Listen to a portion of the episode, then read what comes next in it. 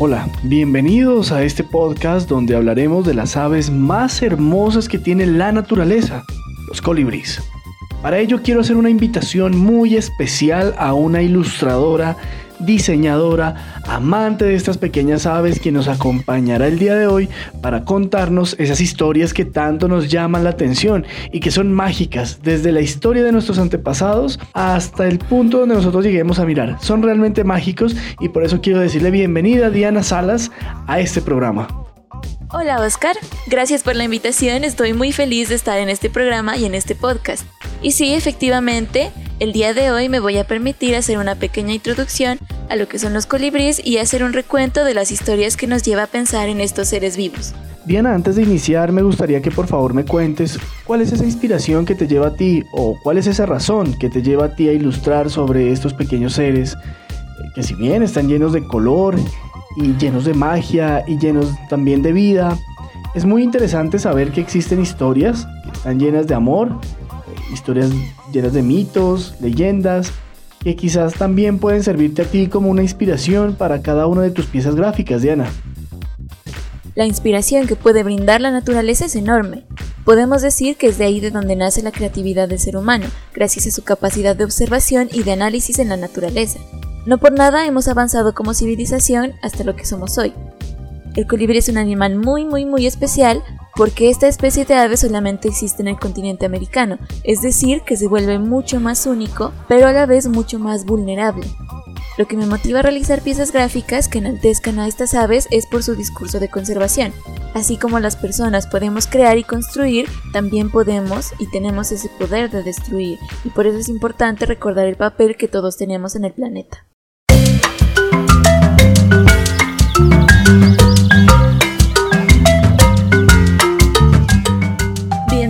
Una vez más a este podcast, Cantos y Aves Urbanas. Esta vez con una temática muy especial y con datos e historias que merecen ser contados. Hoy les presentamos la leyenda del colibrí.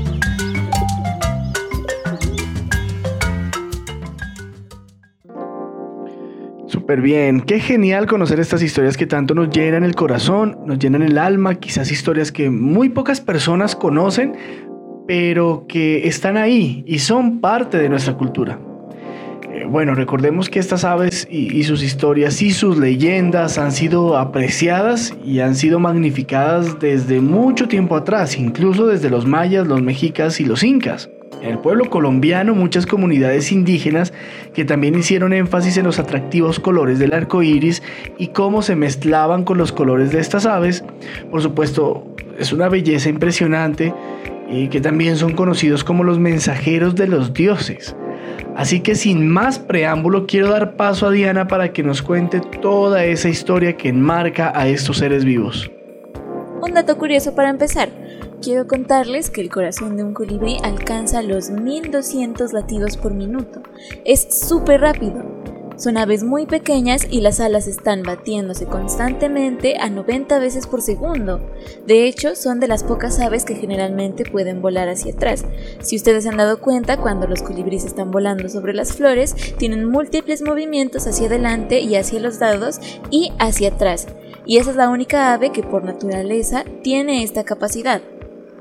Por todos estos detalles, que muy por encima contados son básicos, nuestros antepasados relacionaban los colibríes con el equilibrio de la naturaleza. Gracias a su largo pico que le permite beber el néctar de las flores, que quizás son inaccesibles para muchas otras especies de aves, y gracias a estos movimientos es que consideran de esta manera dentro de todas las historias y toda la mitología de nuestros antepasados pero también cabe resaltar que estas hermosas aves se ven de forma diferente dependiendo de las culturas. Es decir, tenemos a los colibríes vistos desde la cultura maya, desde la cultura azteca, desde la cultura méxica e incluso en Colombia, los Wayuu, quienes son actualmente una comunidad indígena del norte del país, tienen también una visión diferente de los colibríes o tienen una representación diferente. Y con esto quiero empezar esta leyenda maya de lo que representa la especie del colibrí.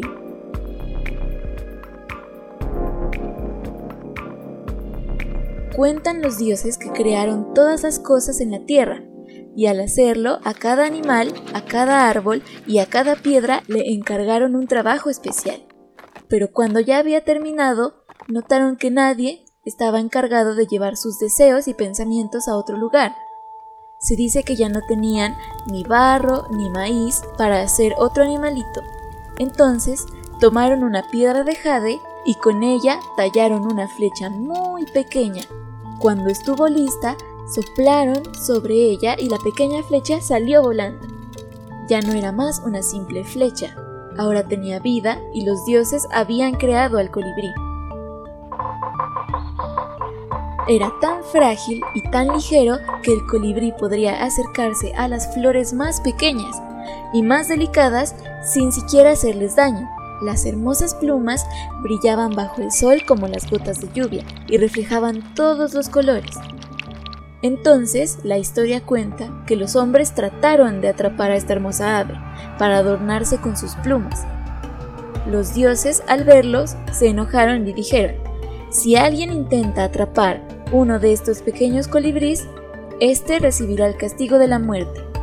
Es por eso que nadie ha visto un colibrí en una jaula ni tampoco en la mano de un hombre.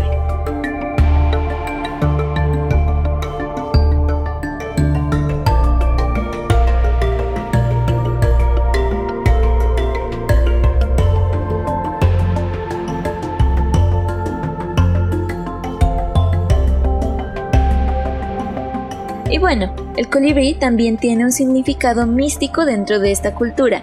Se dice que esta ave era la encargada de llevar a cabo los mensajes de los dioses para transmitir los buenos pensamientos entre los hombres, incluso entre los vivos y los muertos. Se dice que el colibrí lleva de aquí para allá los pensamientos de los hombres, y no solamente de los vivos, sino también de las almas de nuestros seres queridos del más allá, ya que es el único ser, según cuentan los mesoamericanos, que nunca morirá y podía entrar y salir del inframundo. Estos mesoamericanos lo llamaban Mictlán. Y bueno, esa es la historia que nos representa la leyenda maya, pero también tenemos una leyenda dentro de los mexicas, o también llamados los aztecas, quienes reconocían a los colibríes como aguerridos valientes, aves hermosas ya que a pesar de su diminuto tamaño poseen una agilidad increíble. Dentro de esta cultura recordemos que fue un símbolo principal de uno de sus dioses, que era la deidad del sol y la guerra, que se suponía fue el que guió a su pueblo hacia el lugar donde se fundaría lo que ahora se conoce como Tenochtitlan. Para los aztecas, colibrí significa siempre en movimiento como nuestro corazón. Según esta cultura, se dice que puede volar hacia varios mundos o varios universos, por lo que se relaciona con la fuerza de voluntad que nos dirige hacia el rumbo que el corazón quiere llevar, a nuestro destino y definitivamente se reconoce desde el arte, desde el diseño, desde la gama de colores que es realmente una guía no solo espiritual, sino también artística, metódica, inspiracional, que ayuda quizás también a enfocarse, a concentrarse y a guiar nuestros más puros pensamientos.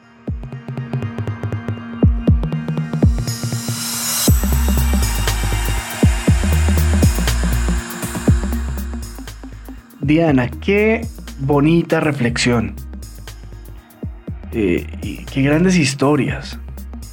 Todo lo que tú nos estás contando es bastante impactante, pues como en la historia de la humanidad, esta pequeña ave ha sido tan característica y a la vez tan fuerte, es muy pequeña, pero demasiado fuerte, porque a pesar de ser tan hermosa, quizás sea parte cierta lo que tú nos contabas en las leyendas, y es que es muy, muy, muy raro verla atrapada en una jaula, o también en las manos de las personas. Y es que uno se pone a pensar, su plumaje es tan hermoso, tan bonito, que quizás podríamos imaginarnos que las personas podrían cazarlo con tal de tratar de replicar esa belleza, como lo han hecho con muchos animales, quizás llevándolo hasta el punto de extinción. Sin embargo, es muy raro encontrar colibríes en estado de cautiverio. Uno encuentra eh, periquitos, pajaritos, palomitas, pero quizás un colibrí, yo nunca lo he visto en un estado de cautiverio. Y Diana, en Colombia también tenemos diferentes clases de estas pequeñas aves. De hecho, se considera que es uno de los países con más cantidad de especies de colibrís Esto también hace especial a este pequeño ser vivo y hace especial pues, a nuestro territorio, porque así que generalmente pues es encuentra diferentes tipos de aves, eh, diferentes tipos de animales, pero cuéntanos un poquito porque Colombia se supone que es uno de, las, de los países, si no estoy mal, el país con más cantidad de, de estas especies, Diana. Sí, efectivamente los colibríes son aves fantásticas, como ya lo habíamos mencionado, tienen una forma de vuelo espectacular, tanto que hasta Leonardo da Vinci se inspiró para crear su modelo propio de helicóptero. De hecho, se dice que el helicóptero actual está inspirado en esta ave por sus movimientos. Además, cumplen un papel bien importante en la polinización. Si bien estas aves han sido parte de leyendas, son realmente importantes para la preservación de los ecosistemas. Lo característico de estos pequeños seres es su forma de aleteo muy diferente, ya que ejercen una rotación entre sus alas que les permite avanzar, retroceder y volar de lado a lado como ya lo habíamos dicho. Son las únicas aves que pueden volar hacia atrás y recordemos que, de acuerdo a un estudio que se realizó por allá hace unos años con la Universidad Nacional, se encontró aproximadamente 350 especies de colibrís en el mundo, de las cuales 150 están solo en Colombia. Eso quiere decir que este país se convierte en uno de los representantes a nivel mundial con más especies de colibrís.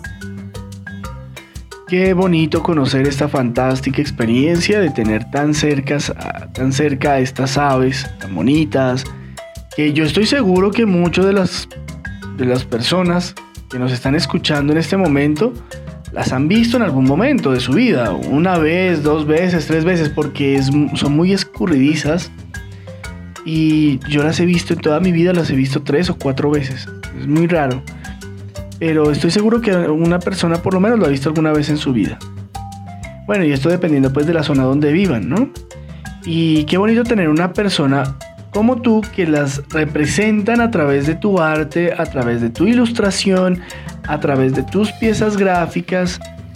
Y pues nada, Diana, sería súper chévere que nos cuentes un poquito de cómo ha sido esa experiencia de diseñar.